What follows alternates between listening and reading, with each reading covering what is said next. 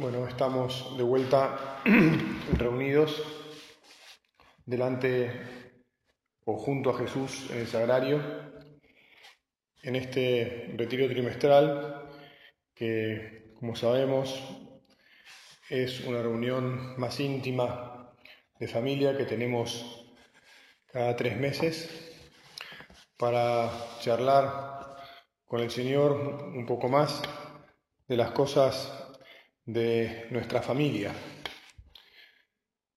De todas maneras, seguimos haciéndolo a través de este medio, que no podemos dejar de decirlo, nos apena, porque nos gustaría estar también presentes aquí, junto a Jesús, y también presentes el uno al lado del otro, no solo, como se dice ahora, unidos, ¿no? entre comillas, por, los medios electrónicos, sino unidos personalmente, dándonos cuenta que estamos también cerca físicamente el uno del otro, que no es cosa menor, y menos por el tema que tenemos que meditar hoy, en primera, el primer tema, porque vamos a hablar de el apostolado, o mejor dicho, de la realidad de que somos apóstoles. Y la verdad es que como somos, como sabemos muy bien, el hecho de ser apóstoles supone, supone el estar unos con otros. Porque no podemos, aunque sí llegamos a nuestros amigos, sí llegamos a nuestros hermanos, porque como bien sabemos el primer apostolado es de nosotros con nosotros mismos, ¿verdad? Cuidándonos, sosteniéndonos, animándonos. Pero para eso es necesaria el contacto, no solo el contacto a través de estos medios, que suple en algo eh, bueno, la, situación creada por, por la pandemia, pero que no la reemplaza del todo. Y entonces volvemos a empezar nuestra oración insistiéndole en un pedido a Jesús de que cuanto antes y pronto podamos volver a la normalidad de las relaciones, tal como las conocemos, tal como son naturalmente, de encontrarnos eh, en el mismo lugar, de poder eh, juntarnos, de poder compartir las cosas no, estando a la distancia, ¿verdad? El tema de hoy aparece naturalmente en la carta que nos, la última carta que nos escribió el Padre, la última carta un poquito más larga, esa carta que fechó el primero de noviembre del año pasado y que por lo tanto todavía no tiene un año, y en la carta esa que nos escribió el Padre sobre la amistad, al final nos habla justamente del apostolado y nos dice apostolado de amistad y confidencia en el título. Pienso yo que esto es el primer gran bullet, el primer gran recordatorio que hacemos hoy delante de Jesús, que hacemos hoy en este retiro trimestral. La obra no vino para hacer eh, obras especiales, eh, digamos así, las que se llaman corporativas de apostolado, ni, ni, incluso ni tampoco de esas que se llaman personales, pero y que conocemos como el impulso, no sé, de sacar adelante un colegio eh, o, un centro de salud o un centro de asistencia o un lugar donde se haga algo por los demás. El principal y fundamental apostolado que hacemos en la obra es la vida y la palabra de cada uno de nosotros con aquellos que tratamos siempre.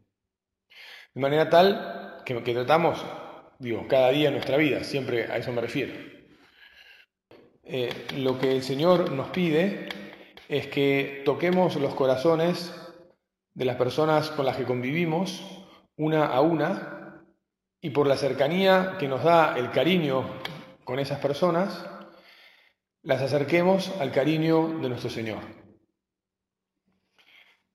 En la carta el Padre pone un primer párrafo en el que describe, hace una definición descriptiva de esto y dice así, desde los primeros años del Opus Dei, San José María enseñó el modo concreto en que Dios nos invita a anunciar el Evangelio en medio del mundo.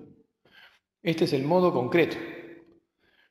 Y entonces ahora cita a nuestro Padre en una carta del año 30, la primera carta.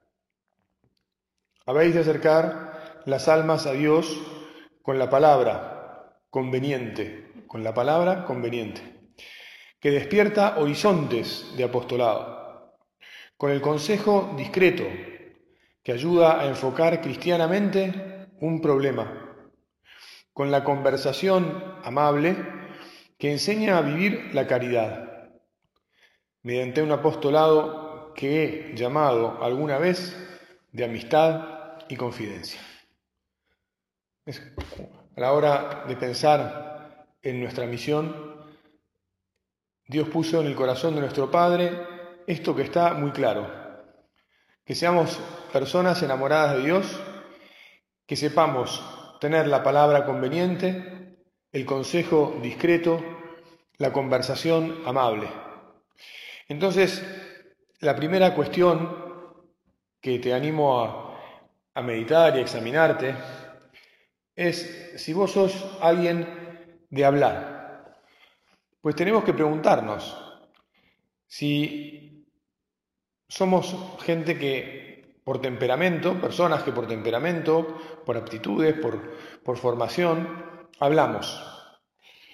Y alguno de ustedes probablemente esté pensando, y yo la verdad es que hablo poco. Muy bien, no hay problema que alguien hable poco.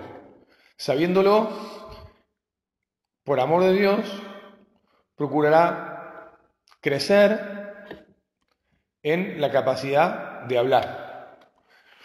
De hablar con todo el mundo, empezando con la propia familia, ¿verdad? En nuestro caso, si nos sentimos un poco mudos, es decir, si nos cuesta hablar, tenemos que encararnos con Jesús y decirle, Señor, vos me has llamado a tu obra y lo habitual en la obra es que para ayudar a otros a acercarse a ti, Hablemos. Con nuestro ejemplo, con nuestro ejemplo, que no necesita de palabras y que ya es una manera de ser apóstoles, pero también con las palabras.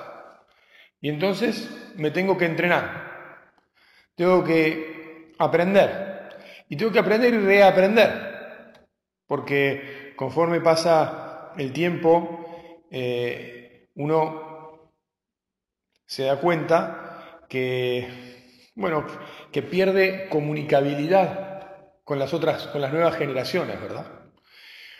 Porque ya manejan otros códigos, manejan incluso nuevas palabras, hay muchos neologismos. Manejas, uno maneja otro ritmo de conversación y entonces este, en una reunión donde hay varias personas uno se empieza a perder un poco más. Naturalmente que a la hora de hablar, después procuramos que este, esta charla, esta conversación sea personal, ¿verdad? Y, y, entonces ya evitamos ese problema. Pero necesitamos aprender a comunicar como comunican los que, las personas con las que hablamos. Necesitamos aprender a hablar con personas nuevas, distintas de nosotros, con las que tal vez algunos de ustedes ya tienen un poco más de años, y entonces dice, bueno, pero la verdad es que mis amigos, eh, pues hablo ya con ellos y, bueno, tal vez me quedan algunos menos, algunos o lo que fuere, tengo que encontrar más amigos y para eso tengo que entrar en, el, en régimen de conversación y de lenguajes modernos. Muy bien, hay que aprender a hablar de nuevo. Tenemos que cultivar el arte de hablar, entonces, vamos a ponerle este título, cultivar el arte de hablar. Porque si no, no podremos hacer este apostolado tan propio. Aprender, aprender a expresar lo que pensamos, aprender a contar lo que sentimos, para que haya conexión con la gente, conexión de pensamientos, conexión de sentimientos, para que podamos compartir. Tendrás experiencia de que la manera más rápida de que alguien eh, entre en confianza con vos es que vos le manifiestes confianza. Y la manera de manifestarle confianza a alguien es abrir tu corazón y contarle tus cosas sin miedo a mostrar también incluso tu propia vulnerabilidad, es decir, alguna cosa que te cuesta, alguna dificultad que, tenés. Naturalmente que uno tiene un, cierto pudor y, no va a, a ventilar cosas innecesarias, ¿verdad? Pero sí para forjar confianza y para abrir amistad y es natural que abramos el corazón y que sepamos decir qué es lo que nos pasa. Y así se, cree entre nosotros y las otras personas una corriente de amistad que va y viene. Una cosa que todos conocemos muy bien, que el Padre trata en la carta al principio, esto ya es el último título, el que estamos aprovechando ahora Apostolado de Amistad y Confidencia es el último título de la carta, del punto 18 al 22, y después ya el 23 es como la conclusión de la carta. Pero el Padre habla de la amistad como esa relación de ida y vuelta, relación de, de tanto cariño, de confianza mutua, ¿verdad? Donde uno se abre, se abre y tenemos que, insisto, reaprender a abrirnos muchas veces.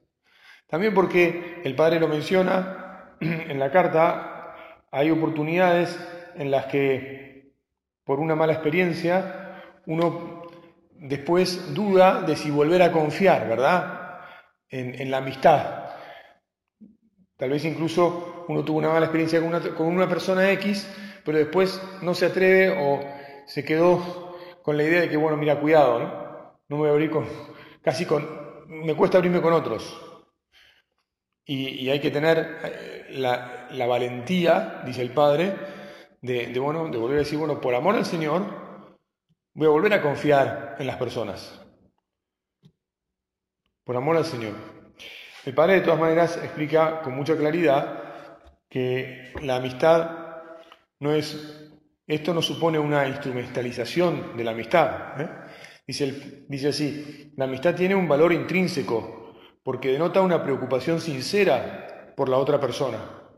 Y cita aquí un párrafo que él mismo escribió en la carta en la que nos transmitió las conclusiones del Congreso General, en la que dice, así la amistad misma es apostolado. La amistad misma es un diálogo en, en el que damos y recibimos luz, en el que surgen proyectos, en un mutuo abrirse horizontes, en el que nos alegramos por lo bueno y nos apoyamos en lo difícil, en el que lo pasamos bien, porque Dios nos quiere contentos. La amistad es algo absolutamente necesario para, para la vida del hombre. Señor, devolvenos entonces la amistad, Vuelvo a pedir, volvemos a pedirle, y al mismo tiempo le decimos, Señor, te prometo ser más generoso con mis amigos. Te prometo buscar más tiempo para ellos. Bueno, esto te prometo. Está bien hacer promesas, porque la promesa de alguna manera es un propósito, es un decirle al Señor, Señor, yo quiero esto que, que vos querés, ¿verdad? Que vos querés. Insisto, el Padre nos dice, no es medio o instrumento para conseguir ventajas en la vida social, aunque pueda tenerlas, porque también es importante que nos demos cuenta que, esto sucede. Como también, dice el Padre, puede tener o acarrear desventajas. Cuando uno tiene amigos, tiene que dedicarle tiempo a sus amigos. Y a veces no tiene tiempo durante el día y tiene que dedicarle tiempo y quedarse despierto durante la noche, solo por poner un ejemplo que puede resultar tonto, ¿no? Pero por amor de Dios y por amor al prójimo, uno está dispuesto a encontrar tiempo donde no lo hay, a quedarse despierto de noche. Disculpa que te diga esto ahora, pero en, el hospital, eh, cuidando enfermos y viendo cómo los cuidan los familiares y los amigos, cuando los que se hacen cargo son amigos, siempre es, mucho más impresionante la amistad generosa que tienen las mujeres entre sí que los hombres. Cuando, una, cuando uno hay una mujer enferma y tiene unas amigas que la cuidan, uno dice, wow, estas mujeres han hecho de todo por su amiga enferma, pero de todo es de todo y no les ha importado ningún límite. En cambio es bastante más complicado encontrar amigos varones que hayan, que hayan jugado por su amigo. De hecho me acuerdo una vez en la que entré y había tres amigos con su amigo y, además lo estaban bancando hacía unos días, yo ya me había dado cuenta. Y entonces los felicité y les dije, miren, como esto no es tan habitual, quiero aprovechar para decirles que les doy un aplauso, ¿verdad? Y se los conté y se rieron un poco y dijeron, sí, es verdad. Bueno, que, que tengamos un corazón que quiera hacer de verdad amigos, generosamente como Jesús nos dijo a nosotros, a vosotros os llamo amigos. ¿Y por qué le dice amigos a los apóstoles y a nosotros? Porque os he contado todo les he contado todo lo que, lo que me ha dicho mi padre, porque ha compartido todo con nosotros. Somos amigos si compartimos, te insisto.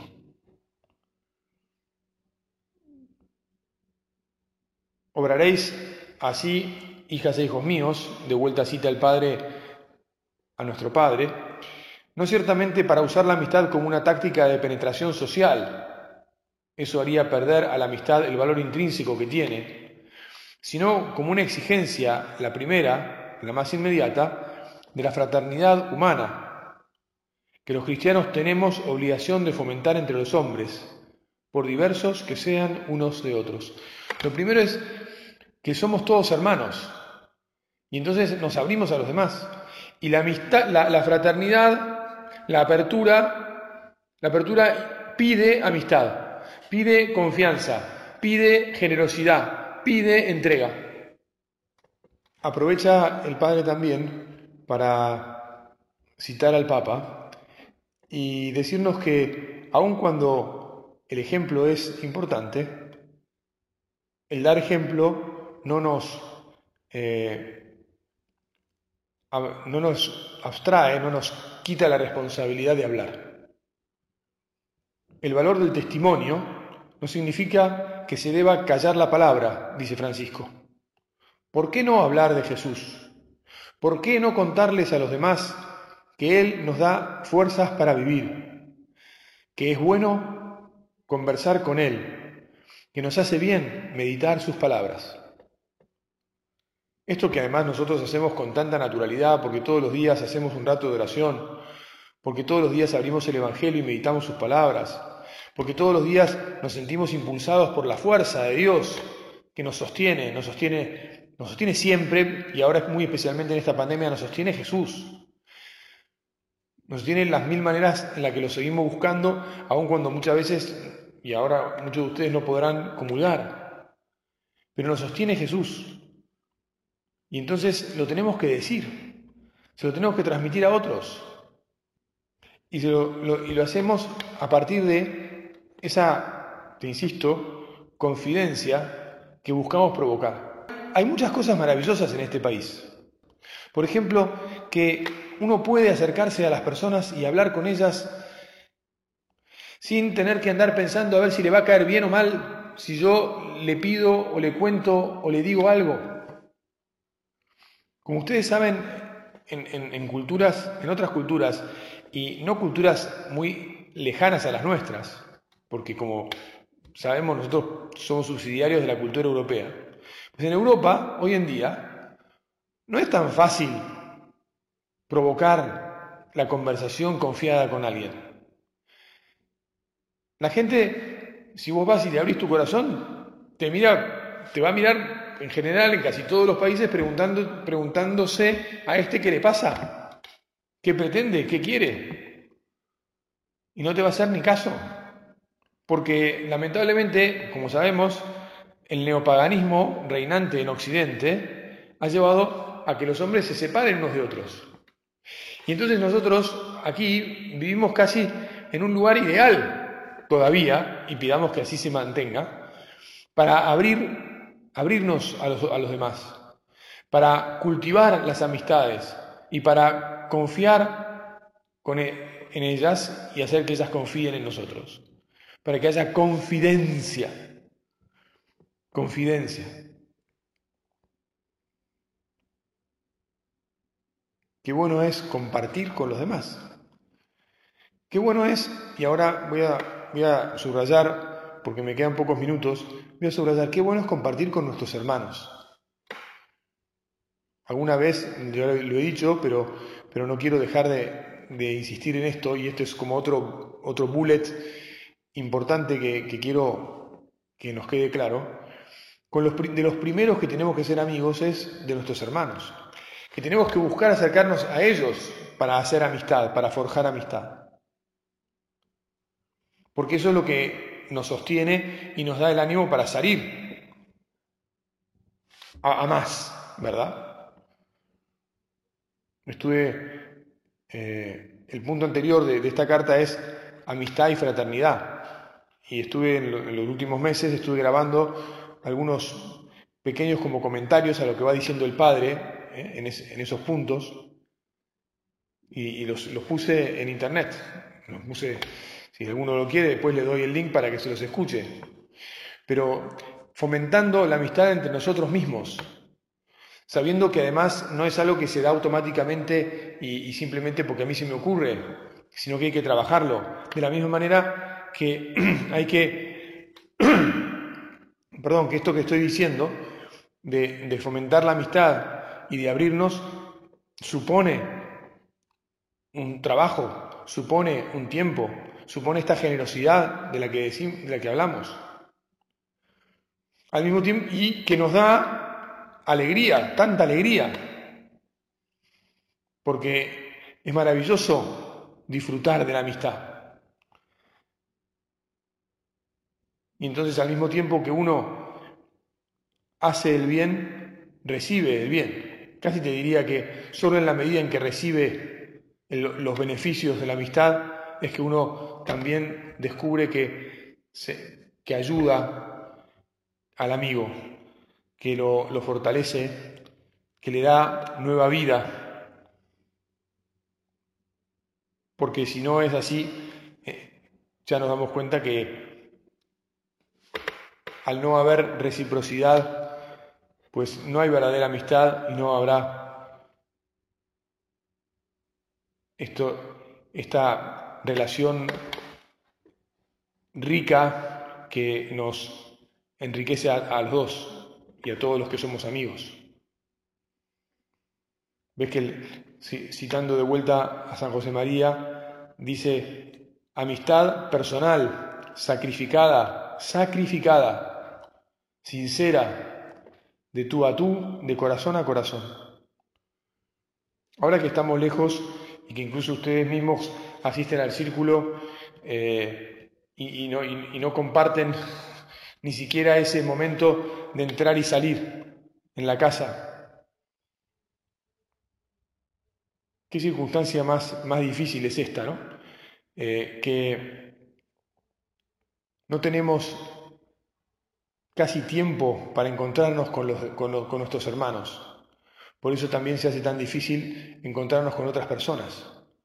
Olvidémonos ahora por un momento del COVID y démonos cuenta y hagamos examen y pensemos, sí, yo la verdad es que tantas veces entro y salgo, participo tal vez de una reunión de círculo, el círculo, con otras, otros hermanos míos y, casi que ni saludo a todos, no, no consigo saludar a todos.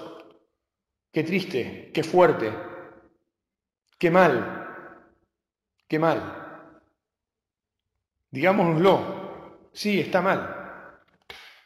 Está mal. A veces incluso me quedo este, para confesarme, esperando ahí, y, nada, me, me distraigo, me abstraigo, saco el celular, no comparto, y por lo tanto no vivo el primer proselitismo, que es el ocuparme de mis hermanos. Bueno, voy a cortar aquí porque ya se ha hecho la hora.